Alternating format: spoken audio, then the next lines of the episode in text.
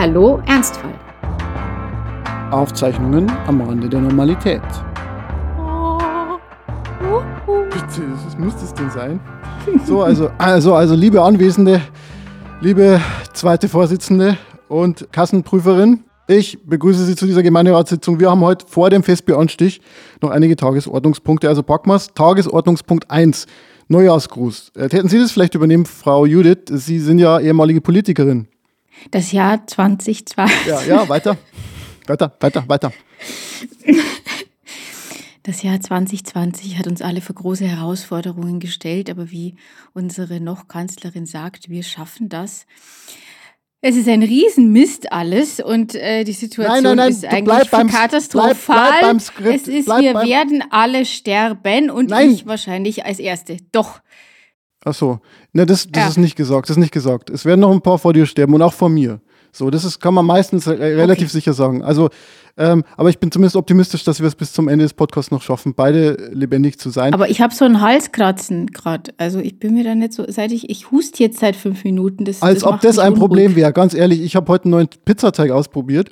Äh, eine sehr interessante Mischung, äh, Fertigmischung, die man dann so mit Wasser verquellen muss. Und ähm, ja, die Familie ist jetzt äh, in einem verdauungstechnisch nicht so guten Zustand mehr. Ähm, aber ma macht ja nichts. Äh, kann man ja lernen. Äh, zum Beispiel kann man nächstes Mal den Pizzateig anders ähm, vorbereiten mit mehr. Seit wann nimmst du denn keinen Fertigteig mehr? Ehrlich gesagt, ich dachte mir, ich beeindrucke jetzt hier mal mit mega Pro-Skills die Familie, indem ich äh, auch irgendwas Fertiges nehme, aber noch einmal umrühre. Und ähm, ich habe sogar einen Mixer verwendet. Beim Hefeteig, den, ja. Naja, das ist, schon, aber- das ist so eine Fertigmischung uh, und da kommt dann Wasser und Olivenöl und dann äh, wird es ausgerollt. Das sah dann auch noch sehr, sehr gut aus. Ich habe sogar so Nudelholz verwendet und irgendwann äh, haben wir dann, also wir haben die Pizza insgesamt viermal wieder in den Ofen geschoben, äh, um dann äh, am Ende zu mal, kapitulieren. und ich das dann klingt ehrlich gesagt so, als hättest du den Teil, wo du das ge- aufgehen lassen musst, vergessen. Ne, d- das ist, äh, das ist kein Hefe, das ist ja kein Hefeteig, das ist so eine, so eine Spezialmischung gewesen. Ja, ja, Was ja, ja. für ein Pizzateig ist denn nicht mit Hefe? Ist ja ekelhaft. Das ist eine, eine Mischung für Leute wie mich. Ja, offenbar nicht. Ja, ich glaube auch. Naja, jedenfalls äh, schauen wir mal, was der Magen tut und der Hals tut bis zum Ende dieser Folge. Aber jetzt finde ich, wir sollten uns wieder in diese feierliche Stimmung versetzen, in der du ja auch ge gerade schon warst. Als Politikerin kann man das ja immer, glaube ich, so, so Neujahrsgrüße, man hat ja immer irgendwelche Formulierungen parat. Und ich finde es ja schön, äh, hier sich mal in einem Podcast zusammenzufinden an einem Sonntag. Wir nehmen an einem Sonntag auf und nachdem wir ja die ganze Woche über Jogginghose tragen, sich mal in so eine feierliche Stimmung zu versetzen. Ach so, hätte ich mich jetzt umziehen sollen. Nein, nur innerlich. Nur innerlich. Ach so, also innerlich, ich, äh, innerlich, innerlich, stimmen. innerlich, innerlich trage ich immer Ballkleider. Immer. Ah ja, ja, ja, ich auch. Wie geht's dem Baby? Ja, genau. Oh, sehr, sehr gute Überleitung. Sehr gute Überleitung. Wie geht's den Kindern? Ja, ich, ich habe diese Frage nämlich von Hörern. Wir, wir haben ja mehr als einen. Und ähm, aber wir kennen, kennen wir noch alle persönlich? Nein, na, nee, gar nicht, gar nicht mal. Mhm. Aber ähm, nö, also ich tatsächlich nicht. Es gibt ja welche, die nur du kennst. Von Ja, stimmt, stimmt, stimmt, ja. Ich kenne die genau, ja nicht. Ja, ja, jedenfalls habe ich äh, die, die Frage bekommen äh, von einem sehr geneigten Hörer, er, er würde dann doch gern mal mehr über Franz Baby hören, weil wir würden immer davon reden, dass wir über Kinder und Krebs reden, aber dann wäre immer nur Krebs. Folgendes zu meinem Kind. Erstens, erstaunlich ist, dass äh, Ruhestörung von diesem Kind nicht ausgeht, sondern vom Nachbarn, der dieses Kind stört. Das ist nämlich so, dass äh, wir immer auf der Suche sind nach einem ruhigen Raum, wo, wo, wo man äh, schlafen kann und wo auch das Baby zur Ruhe kommt. Aber wir haben offenbar einen Nachbarn, der äh, die Angewohnheit hat, jetzt im Lockdown immer von 22 bis 5 Uhr morgens eine Auswahl an sehr, sehr fürchterlicher Musik zu spielen und zwar sehr, sehr laut. Ja, jetzt ist natürlich die, die Frage, was man macht, weil man diese Person ja auch nicht identifizieren kann. Die kommt vom Nachbarhaus. Äh, Wir haben jetzt mal einen Zettel hingehängt, einen sehr, sehr, sehr äh, freundlichen Zettel, weil wir eigentlich beide gegen passive Aggressivität sind, aber irgendwie ist es auch nicht möglich. Denn wenn man da äh, noch ein gutes neues Jahr wünscht, wie wir es getan haben, dann äh, müsste eigentlich jedem bewusst sein, dass das eigentlich dann doch eine äh, subkutane Drohung ist. Jetzt will ich diesen Zettel Der ist weg, der ist weg, der, Also ist, der ist im Nachbarhaus. Ja, ja, ja, also, äh, aber du kannst ja mal vorbeikommen und er kannst du ja leider nicht. Ja, schade.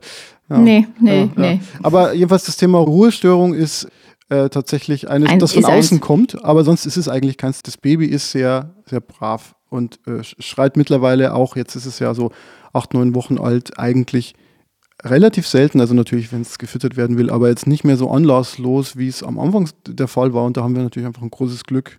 Also wenn du sowas sagst, hast du dann nicht Angst vor, vor Hass? Also weil ähm, so Eltern von kleinen Kindern und dann schaltet man den Fernseher ein oder das, na gut, das macht keiner mehr. Dann, dann schaltet man das Internet an und findet so Berichte von äh, Eltern von zwei Monate alten Babys und die sagen, also meins schreit nicht. Ähm, äh, wieso wieso tut's das denn nicht oder lügst du einfach? Nein, also es schreit natürlich schon, aber es ist halt nicht so, dass äh, es uns äh, extrem auf die, sozusagen auf die Nerven geht oder, oder, oder an, an unseren Nerven so, so sehr an unseren Nerven äh, sägt, dass wir es nicht mehr packen. Und äh, warum es das tut, ich habe keine Ahnung. Es ist reines Glück und es kann sich äh, nochmal ändern. Ich meine, das Kind bekommt ja dann irgendwann Zähne, das ist ja noch, noch so eine Phase. Und äh, ich bin der Letzte, der da irgendwie sozusagen damit angibt, denn wir können dafür nichts. Und ganz oft hat es ja einfach nur mit Bauchweh zu tun. Ne? Ja, genau. Ich weiß. Absolut. Ja, ja, das, das sind so die, in den ersten drei Monaten gibt es halt äh, Kolikgefahr und letzten Endes jeder Tag, äh, der gut verläuft, ist halt ein schöner Tag und da, da freuen wir uns und sind wir sehr dankbar, aber äh, wir würden uns jetzt deshalb keinen Orden irgendwo hinheften. Ja, Orden trägt sich zur Jogginghose auch immer irgendwie nicht so gut. Gibt es da nicht Diktatoren, die genau das machen? Diktatoren ist das beste Stichwort. Ich gucke nämlich gerade auf äh, 16. Ähm, und ich merke gerade, ich habe Diktator Nummer 3 noch nicht abgeklebt. Ah, ja, jetzt muss ich, jetzt muss ich kurz überlegen. Ah ja, okay. Ja, ich habe jetzt geguckt, ob du, ob du drauf kommst.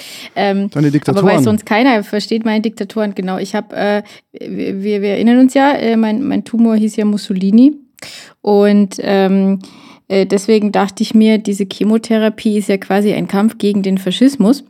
Weswegen ich mir 16 Diktatorenköpfe ausgedruckt habe und ähm, pro Chemo, die erledigt ist, klebe ich jetzt einen ab. Und ähm, die äh, dritte ist äh, Mao Zedong. Den muss ich jetzt noch abkleben, weil die dritte habe ich ja jetzt geschafft. Wie bist du denn bei der Auswahl der Diktatoren vorgegangen? Ja, also ich habe, äh, nachdem diese ersten vier Chemos die ähm, schwersten, verträglichsten, schädlichsten, wie auch immer sind, bin ich da auf die, die Superschurkenriege gegangen. Deswegen geht es auch mit Hitler los und Mussolini ist eben auch dabei. Ähm, und äh, bei den zwölf weiteren, die äh, dann ab Februar kommen werden, die angeblich viel besser verträglich sind, ich muss jetzt irgendwo auf Holz klopfen, Moment.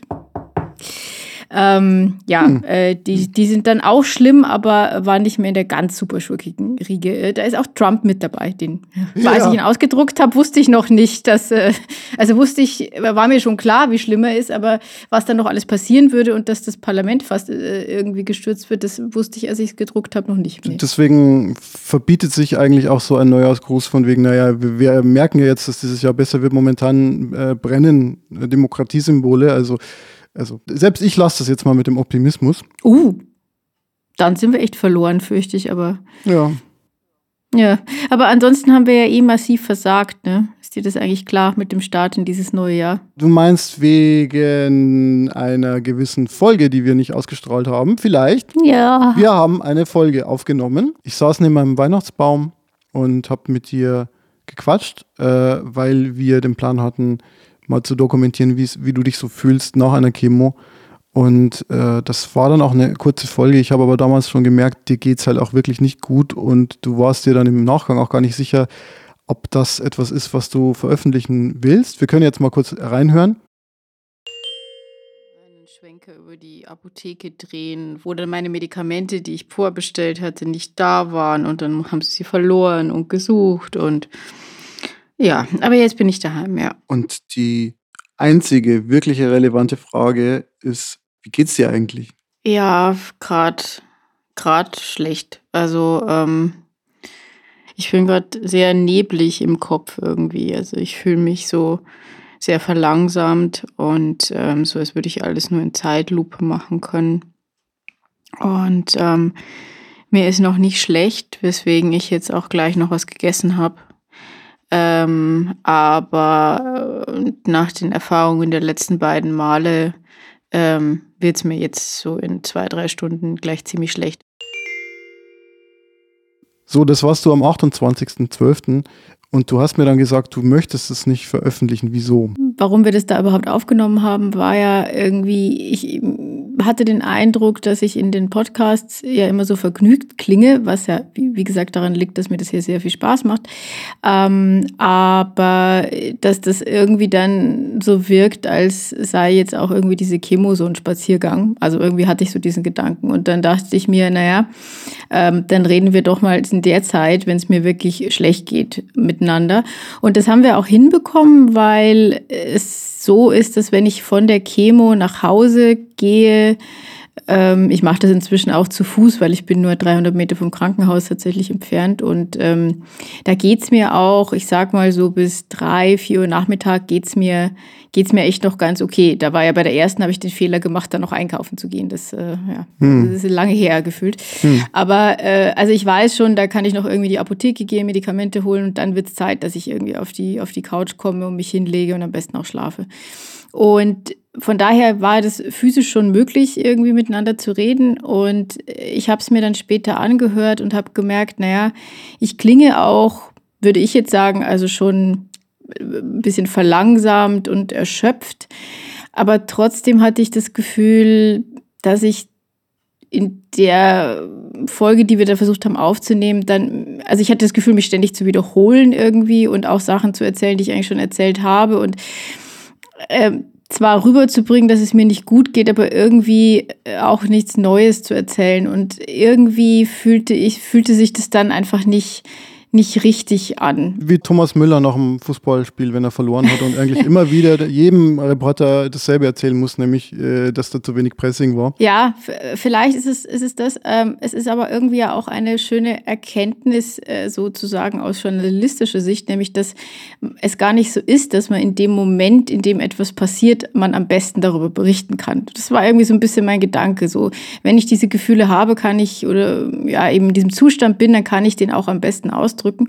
Und äh, ja, wir haben jetzt gelernt, oder ich habe zumindest für mich gelernt, nee, das ist nicht so. Ich kann, wenn ich ihn irgendwie reflektiert erzähle, glaube ich, deutlicher machen, wie es mir geht, als wenn ich da irgendwie so ja, vor, vor, vor mich hin plappere. Ja, aber ein Versuch war es irgendwie doch wert, finde ich, äh, weil es ja schon wichtig ist, dass man nicht immer nur über so Themen wie Krebs so im Nachhinein redet. Ich mag die Dokus ja zum Beispiel überhaupt nicht, wo dann so Klaviermusik darunter gelegt wird, wo man dann alles so in die Vergangenheit blickend analysiert und irgendwie äh, so eine Melancholie über allem liegt. Denn ich glaube, Melancholie ist oft gar nicht, also so habe ich es zumindest äh, erlebt bei den Menschen, die ich kenne, die Krebs hatten, nicht immer äh, so die, die, die prägende Emotion. Da, da gibt es irgendwie Wut, da gibt es Erschöpfung.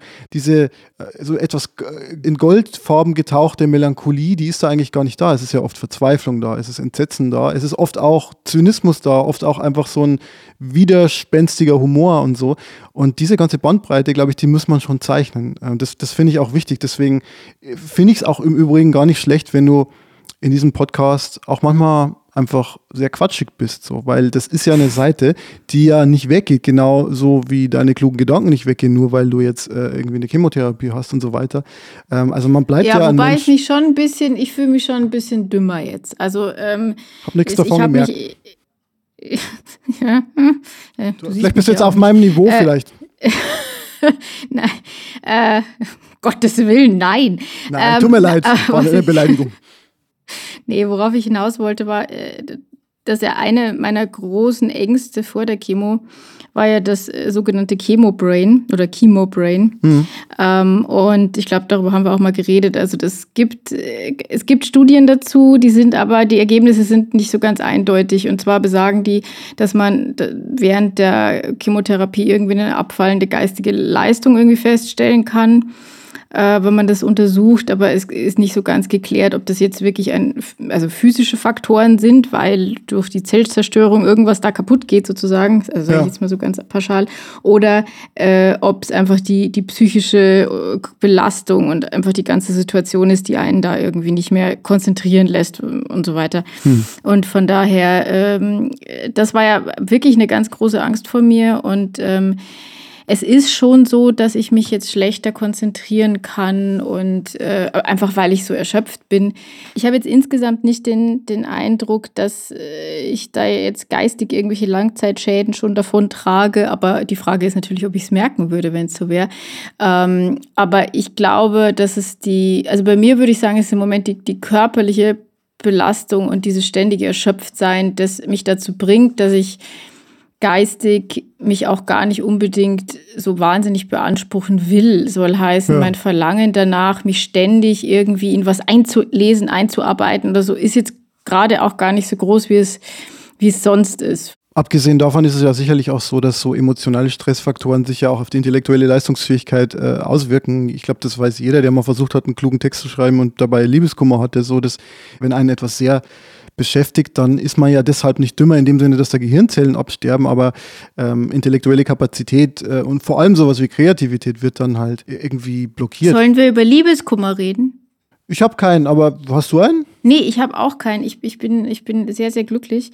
Und ähm, das äh, finde ich eigentlich eine völlig erstau also einen völlig erstaunlichen Zustand, dass man in. das ist, sonst kann auch nur von dir kommen. Ich finde. Wollen wir hier einen Punkt machen? Nein, ich finde das, also ich finde das auch in dem Sinne, wie du es jetzt meinst, finde ich das einen völlig erstaunlichen Zustand, ja, also der bei mir auch nicht so vorgekommen ist bisher in meinem Leben. Aber es ist im Moment so, dass ich das noch extremer empfinde, weil ich ja in so einer unfassbar furchtbaren Situation durch diesen Krebs bin und ähm, in einer lebensbedrohlichen Lage und es mir wahnsinnig schlecht oft geht. Und trotzdem bin ich glücklich, äh, was mein, mein Beziehungsleben angeht. Und das äh, ist eine, es ist wunderschön und gut, aber es ist eine wahnsinnige Diskrepanz. Und manchmal sitzt man so da und denkt man sich, wie kann ich jetzt, obwohl es mir eigentlich echt schlecht geht, trotzdem glücklich sein über, über einen anderen Bereich in meinem Leben. Und das finde ich ist so eine Erkenntnis oder sowas, was man irgendwie in der Intensität erst erfahren muss, damit man es irgendwie versteht. Dass nicht sofort alles schlecht wird. Ähm, wenn diese Diagnose kommt. Ich meine, ähm, man hat trotzdem noch oft genug Momente, wo man da sitzt und sagt, alles ist schlimm und alles ist furchtbar. Aber ähm, tatsächlich, dass es noch was Schönes geben kann, das ist äh, für mich gerade irgendwie erstaunlich und erstaunlich schön. Wie oft denkst du denn daran, dass du diese Diagnose hast? Also ich würde sagen, es ist tatsächlich schon dauerhaft da. Und das ist es, glaube ich, immer, sobald man sich irgendwie an den Kopf fasst und dann da halt eine Mütze ist, obwohl man drinnen ist oder eine Perücke oder sowas. Also diese, diese, dieses Haarverlust-Thema ist einfach so, das zeigt einem das einfach immer. Immer und immer und immer. Und ähm, das ist auch was, was man einfach irgendwie dauerhaft spürt, finde ich. Ähm, ja. Aber es gibt trotzdem die Momente, wo das nicht so unterschwellig ist, sondern wo es dann irgendwie wieder einem bewusst wird, wo man sich denkt, dieser ganze Scheiß passiert mir gerade wirklich? Hm. Es gibt dann wirklich so die, die, den Augenblick, wo ich dann irgendwie schreien will in die Welt, äh, ich habe ja Krebs, um Gottes Willen. Äh, ja. Ich hatte einen äh, so einen Moment, da, da habe ich nicht, da ich, war ich unvorsichtig und hab, hatte mein Handy in der Hand und habe irgendwie das, das verschiedene Foto-Apps schlagen einem ja so Rückblicke vor. Also ich weiß nicht, ob man das nicht irgendwo ausstellen kann. Also jedenfalls, das ist unglaublich penetrant, wenn man dann irgendwelche hässlichen Fotos von vor sieben Jahren sieht. ja, oder irgendwie vielleicht aus vergangenen Beziehungen ploppen plötzlich irgendwelche Gesichter auf, was man vielleicht auch gar nicht so wollte. Aber jedenfalls habe ich irgendwie ein Foto von einem halben Jahr aus irgendeinem Grund wurde mir, oder was von einem Jahr, egal, wurde mir angezeigt von mir selber. Es war ein Selfie und ich saß so da und ähm, muss halt jetzt sagen, da dachte ich mir, siehst du, damals warst du nicht zufrieden, da sahst eigentlich total gut aus, aber da fandst irgendwie, weiß ich nicht, was ich an dem Tag wieder fand, das nicht okay ist. Und ähm, da gibt es so die Sekunde, wo ich mir denke, hätte ich damals schon gewusst, was mit mir passiert, hätte ich es dann besser zu schätzen gewusst, wie gut es hm. mir noch ging. Das ist die eine Frage. Und die andere ist, und die finde ich viel wichtiger, weil hätte, hätte Fahrradkette, ne? das bringt eigentlich überhaupt nichts. Aber was heißt es denn, was heißt es denn jetzt? Also, ähm, was heißt es denn für die, für die Zukunft? Ähm, ja. Darüber, glaube ich, werden, werden wir auch noch irgendwie bestimmt noch mehr reden. Ich finde es im Moment sehr schwierig, über Zukunft nachzudenken. Dazu passt eine Geschichte. Ich habe mir vor kurzem Gedanken gemacht über Achtung, halte ich fest, den Sinn des Lebens. So. Und zwar weil, uh. nee, weil der Sinn des Lebens, also diese Formulierung ist ja irgendwie so ein mega Klischee. Also Leute glauben ja, wenn sie überhaupt nichts über Philosophie wissen, dass man sich dauernd über den Sinn des Lebens Gedanken macht. So. Ähm, tatsächlich ist dem überhaupt nicht so. Also akademische Philosophen beschäftigen sich mit nichts weniger als dem Sinn des Lebens. Aber trotzdem. Sonst würden sie auch verzweifeln über ihre Existenz. Aber okay. Judith, jetzt immer so negativ. ja. genau. Aber äh, tatsächlich hat sich mir so eine Frage gestellt. Und zwar, es gibt einen Singer-Songwriter, der mittlerweile gestorben ist. Warren Zevon heißt der.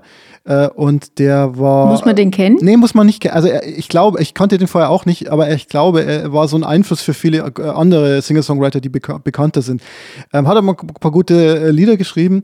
Und äh, der war äh, kurz vor seinem Tod, also man wusste schon, dass er sehr krank ist, nochmal bei David Letterman in der Late Night Show zu Gast. So. Und dann wurde er gefragt so, ja, okay, du bist jetzt sehr schwer krank und äh, du weißt, dass du nicht mehr so viele Tage zu leben hast. Was ist denn so deine Lektion fürs Leben? So, was, was, wonach richtest du dein Leben jetzt aus?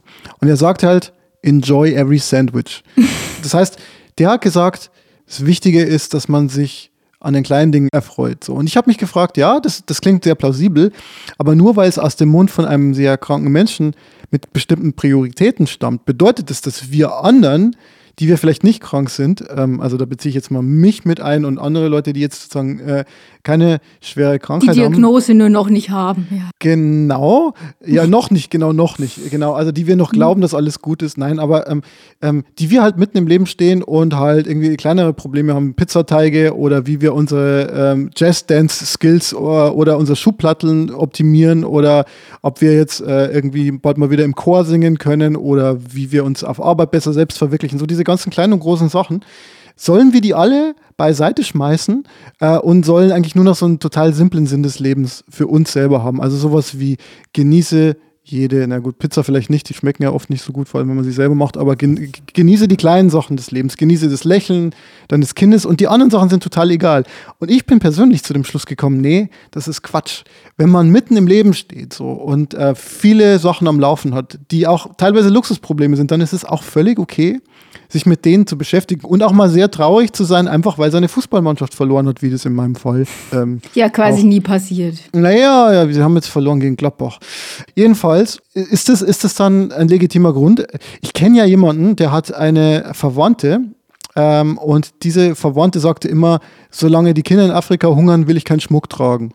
Und äh, das ist für mich, äh, war für mich immer so das Sinnbild dessen, weil ich mir immer so denke, ja, aber was hilft es den Kindern in Afrika wenn es denen schlecht geht, geht es denen schlecht, aber denen geht es ja nicht besser, wenn man sozusagen selber Trauer trägt. Und ich glaube halt einfach, dass sich so dieses Glücksniveau immer so ein bisschen einpegelt. So. Es gibt ja auch Studien dazu, die zeigen, dass nach einer kurzen Zeit äh, das Glücksniveau von Menschen, die im Gefängnis sind oder andererseits Leuten, die im Lotto gewonnen haben, sich immer wieder zurückpegelt auf das Niveau, das halt sozusagen typisch für diese Person ist. So.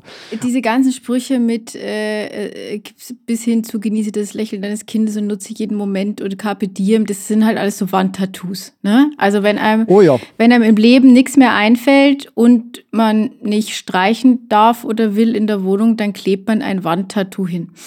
Und ähm, man sieht nur mit dem Herzen gut. Oh, oh, oh, ja, das, äh, das kommt aber auch in Trau Trauungen immer noch vor, ja. ja ganz schlimm. Ähm, aber, ach ja, man muss es ja eigentlich, äh, es ist ja schön, wenn es jemand, jemand hilft, irgendwie äh, bewusster zu leben, dann soll das so sein. Allerdings glaube ich, man lebt nicht bewusst für mein Wandtattoo. Aber okay, lass, lassen wir das jetzt. Ähm, ich denke, im Grunde hast du schon recht und ich kann das auch mit einem ja, mit einem ganz praktischen Beispiel so aus meinem Alltag äh, untermauern. Und zwar, äh, wenn ich mich jetzt zurzeit mit Leuten unterhalte, von denen, die ich jetzt länger nicht gehört habe oder die sich jetzt mal bei mir irgendwie melden oder so, und ähm, dann fragen die mich natürlich, wie geht's dir und wollen irgendwie wissen, was jetzt eigentlich passiert ist. Und dann ähm, verweise ich auf den Podcast, damit ich die Geschichte nicht tausendmal erzählen muss. Auch praktisch schon. Auch, äh, auch eine Möglichkeit, Hörer zu, zu bekommen. Ähm, naja, nur jedenfalls, dann sagen die oft so, wenn ich dann frage, ja, was ist denn bei dir so los? Ach, nix. So, und dann muss ich erst immer so ein bisschen insistieren und dann kommt manchmal oft, na ja, also, äh, also eigentlich äh, ist jetzt schon irgendwie das und das passiert und das ist nicht so gut, aber, aber das ist jetzt alles nicht so schlimm wie bei dir. Und ähm, ich bemühe mich dann immer wirklich zu betonen, äh, nur weil es mir äh, schlecht geht, nur weil ich äh, gerade ein sehr relevantes Problem habe, wird doch das Problem von jemand anders deswegen nicht kleiner. Und äh, deswegen darf man sich da trotzdem immer noch aufregen. Und im Übrigen, auch ich selber reg mich über äh, wahnsinnig viele Dinge auf. Ich war äh, zum Beispiel äh, vorgestern sehr, sehr unglücklich, weil ich einen äh, Strickunfall hatte und ich eine die Mütze. Mütze aus wunderschöner, die Mütze, ich hatte eine so tolle Mütze gestrickt, sie hätte nur leider auf zwei Kürbisse gepasst und hatte am Schluss nach dem Waschen die Größe eines Jutebeutels oder so von der Ikea-Tasche gefühlt. Von daher, ähm, es ließ sich auch nicht mehr auftrennen, weil da Mohair und Seide drin war und ich musste diese, diesen wunderbaren Rohstoff, den ich vermurkst hatte, einfach wegwerfen. Ich finde, das Foto sah ziemlich gut aus und ich, ich, ich frage mich seither, ob man noch nicht noch hätte was machen können. Zum Beispiel so ein dass man vielleicht so eine Sportart erfindet oder so. Könnte man es nicht fürs Lacrosse, wenn man dann noch einen Stock oder. Also nee. es ist jetzt tot. Ich möchte auch nicht mehr drüber nachdenken. Und jetzt frisst der Dackel gerade den, äh, den, äh, den, den, den Besen. Moment. Okay.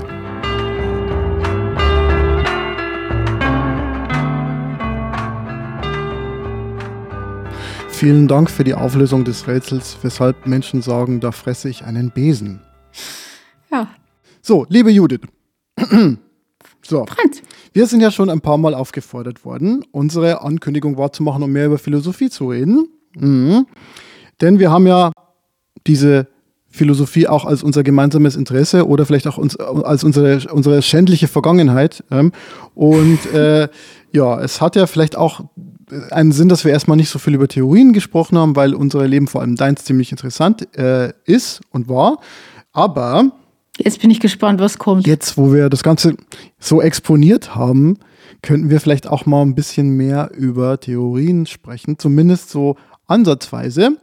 Und äh, ich. 20 jetzt, Hörer haben gerade abgeschaltet. Ich habe jetzt einen Text vorbereitet, in dem sowohl dein Dackel als auch das Oxymoron vorkommen, okay? Also uh, bitte, uh. bitte ein bisschen mehr Anstand. So. Also, weil tatsächlich ist ja so, dass diese ganzen Sinn- und Trostangebote, die so kursieren, eben solche Wandtattoos sind oder äh, Instagram-Bildchen mit ziemlich flachen Sprüchen wie die, die wir vorher schon hatten. Und das ist eigentlich, finde ich, ziemlich schade, denn wir haben ja eine ziemlich coole, reichhaltige äh, Ideengeschichte, die so ein paar Jahrtausende zurückgeht. Und ich glaube, man könnte mal schauen, ob das alles heute noch funktioniert. Das finden wir nämlich jetzt heraus, denn ich möchte dich gerne mit einer neuen Rubrik überraschen, die klingt wie Stiftung Warentest. Bist du bereit? Du musst jetzt Ja sagen. Nee. Okay. ich gut. möchte jetzt aber nicht Ja sagen. Ich habe okay. jetzt Angst. Gibt es wenigstens noch einen Jingle? Genau. Ab sofort gibt es einen Jingle und der geht so. Praxistest Philosophie. Also, meine Idee ist eigentlich ganz einfach. Wir stellen uns ab sofort in loser Folge Ideen aus der Geistesgeschichte vor. Also du bist auch irgendwann dran, ja. Und der jeweils andere sagt, ob ihm das was bringt im eigenen Leben. Bist dabei? Ja. Also, heute geht's um die Store. Hm. Die Store ist eine Philosophieschule und so wie heute irgendwelche Rapper und Motivationstrainer und Kampfsportler mit YouTube-Channels viele Follower haben, hatten damals charismatische Figuren, so ihre Follower. Das waren dann die Philosophieschulen. Und wenn du jetzt sagst, dass der Kampfsportvergleich hinkt, dann kann ich dagegen halten, dass einer der ersten Stoiker, nämlich der Herr Kleantes von Assos, klingt schon ziemlich assi, ein Boxer war, bevor er Schüler des allerersten Stoikers war, nämlich äh, Zenon von Kition. Und der lief so um 300 vor Christus in einer Säulenhalle auf der Agora in Athen herum und lehrte seine Lehre. Und diese Lehre hat sich immer weiterentwickelt und es gab drei Phasen, die ältere, die mittlere, die jüngere Store und so richtig bekannt sind vor allem die Vertreter der Jüngeren. Die lernt man nämlich auch noch in der Schule. Also der Philosoph Seneca, der Nero, dem, den Kaiser beraten hat und der dann, ich sag mal, relativ unfreiwillig, freiwillig aus dem Leben geschieden ist, äh, auf Neros Drängen nämlich. Dann gibt es den Epiktet, der war ein freigelassener Sklave, der in Rom lebte und dann natürlich den berühmten Philosophen Kaiser Mark Aurel. Ja, die Stoa war eine ziemlich umfangreiche Lehre mit äh, einer Logik, einer Physik, einer Ethik und das meiste davon kennt man heute gar nicht so. Aber es gibt einen Gedanken, den kennen sehr viele Leute und das ist auch das, woran viele Leute denken, wenn sie stoisch hören, nämlich, dass man sich in sein Schicksal fügt. Und die Stoiker meinten damals eben nicht unbedingt einfach nur, Leute, entspannt euch mal, ist eh alles wurscht, so. also nicht ganz, sondern die waren eigentlich ziemlich anspruchsvoll und hatten einen ziemlich anspruchsvollen Fre Freiheitsbegriff. Also die sagten, wir müssen unsere Freiheit nutzen. Und da sind wir beim ersten Haustier, nämlich beim Oxymoron. Also eigentlich ist es kein Oxymoron, sondern ein Paradox, denn einerseits betonten die Stoiker total die Idee, dass wir Menschen frei sind. Aber andererseits lässt sich für die Stoiker das Schicksal äh, überhaupt nicht ändern. So, es ist also eh alles vorbestimmt. So, und jetzt kommt aber ein ziemlich tricky Move, nämlich die haben beides zusammenbekommen: Freiheit und Schicksalsbestimmtheit. Und zwar, indem sie die Freiheit in eine ganz besondere Weise definiert haben, nämlich nicht so, dass sie sagen, alles ist möglich, sondern sie meinen sowas wie innere Freiheit. Also, nur der Dumme strebt etwas anderes an als das, was ohnehin vorbestimmt ist. Der Weise hingegen sagt Ja zum Schicksal, auch wenn das Schicksal vielleicht hart ist. Und jetzt kommt ein Beispiel, das kommt eigentlich von Zenon, also von diesem Gründer der Stoa. Äh, aber ich möchte es mal an deinem Dackel schildern. Und zwar stell dir vor, dein Dackel ist an einem Karren festgebunden und muss da immer mitlaufen. So, der ist mit einer Leine an einem Karren. Und jetzt gibt es zwei Möglichkeiten. Ich weiß nicht, kennst du das Beispiel?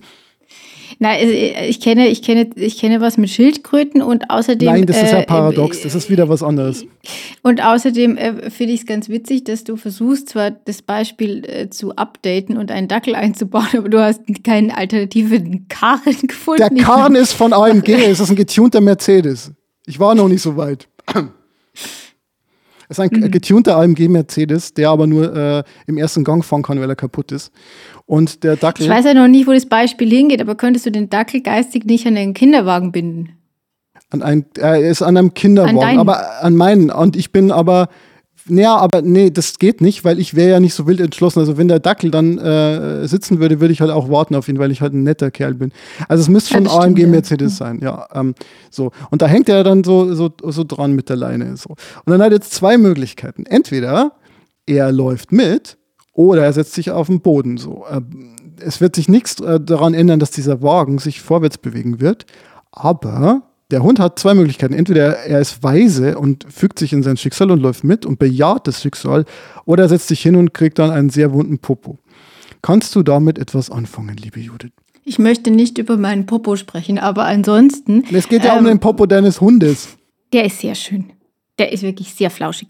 Ähm, aber äh, mein Hund würde sich natürlich hinsetzen und das würde zur Folge haben, dass man irgendwann anhält, weil dieser Hund so unfassbar niedlich ist. Und ich finde, da hakt dieses Beispiel und äh, auch viele Teile der Stoa sind da so ein bisschen das Problem, weil ich glaube, jeder würde irgendwie unterschreiben, dass es sinnvoller ist, sich in unabwendbare Dinge irgendwie äh, ja, sich in die hineinzubegeben und so vielleicht schmerzfreier durchzukommen. Aber man muss im Leben ja auch immer entscheiden oder herausfinden und oft genug weiß man es ja nicht, was ist veränderbar und was ist nicht veränderbar. Und ähm, dadurch, finde ich, wird das Ganze äh, deutlich komplexer und das ist was, was mir bei der Stoa tatsächlich fehlt. Also ähm, das wird sehr oft ähm, äh, bei Seneca vor allem auch immer wieder davon geschrieben, um, um Akzeptanz, um Akzeptanz dessen, was passiert. Du hast schon recht, es geht dann nicht um ein scharfisches Dahinschlafen und alles hinnehmen, wie es eben ist und in so einen Fatalismus zu verfallen. Darum geht es gar nicht. Aber die Frage, was gehört zum Unabwendbaren und was ist es eben nicht und wogegen muss man sich eben dringend auflehnen und wogegen, und da sind wir jetzt vielleicht auch bei politischem Widerstand, muss man sich vielleicht sogar auflehnen, obwohl es aussichtslos ist. Also von daher, ich finde den Ansatz gut, ich finde aber, dass er in der Umsetzung problematisch ist. Es könnte aber auch sein, dass ich einfach nicht genug darüber weiß. Und witzigerweise habe ich mir völlig unabhängig von dem, was du äh, jetzt äh, gefragt hast und so vor zwei Wochen oder drei ein Buch von Marc Aurel gekauft, äh, um die, die Selbstbetrachtungen, die soll man mhm. nämlich angeblich relativ gut lesen können.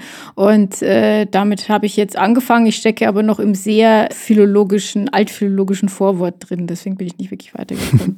aber äh, lange Rede, kurzer Sinn. Ich glaube, äh, dass gerade in dieser Weltlage im Moment äh, die Store auf jeden Fall was ist, was man sich mal anschauen kann. Ja, ist ja auch ganz interessant, dass die Stoa so eine politische Dimension hat. Das Buch, das du genannt hast, das war ja auch eines der Lieblingsbücher von Helmut Schmidt zum Beispiel. Damit wird auch heute noch auf dem Buchdeckel Werbung gemacht. Das denke ich mir, ja. Andererseits kann man die Stoa vielleicht nutzen, wenn man in einer persönlichen Lage ist, die sehr schwierig ist. Ähm, und äh, ich stimme dir da total zu, dass es oft nicht so klar ist, wie die Faktenlage ist. Also wann weiß man denn, dass etwas unausweichlich ist? Also ich sag mal, einem sehr, sehr kranken Menschen, der weiß, dass er sterben wird, dem könnte das vielleicht helfen, weil er ähm, irgendwie an einem gewissen Punkt lernt, sich zu fügen, anstatt die letzte Energie, die er noch hat, auf einen sinnlosen Kampf zu verwenden. Ich würde dir da auch allgemein zustimmen. Ich kann mir aber auch Situationen vorstellen, wo äh, der Kampf wiederum einfach einer Lebenseinstellung auch entspricht und man eben dann sagt, ich gehe dann halt lieber kämpfend unter. Also auch das kann ich verstehen und es könnte jemanden dann in, in so einem Fall auch gut tun, eben bis zum letzten zu kämpfen und eben nicht diese Akzeptanz aufzubringen. Absolut. Und dann ja. sind wir wieder beim sehr individuellen. Also äh, deswegen, ich, ich glaube, man kann wie und ich glaube, das ist so eine generelle Aussage, die man über philosophische Texte und Anwendbarkeit auf reales Leben äh, vielleicht irgendwie mit bedenken muss. Ich glaube, man kann Denkanstöße mitnehmen. Äh, eine gute Philosophie, sage ich jetzt mal so pauschal, wird einem nicht erzählen, was man tun soll oder nicht tun soll. Genau, und zu diesem Thema Lethargie auch nochmal, mein Lateinlehrer hat immer gesagt, ähm, er findet die Stoa ganz nett, aber irgendwie sind ihm die zu passiv so.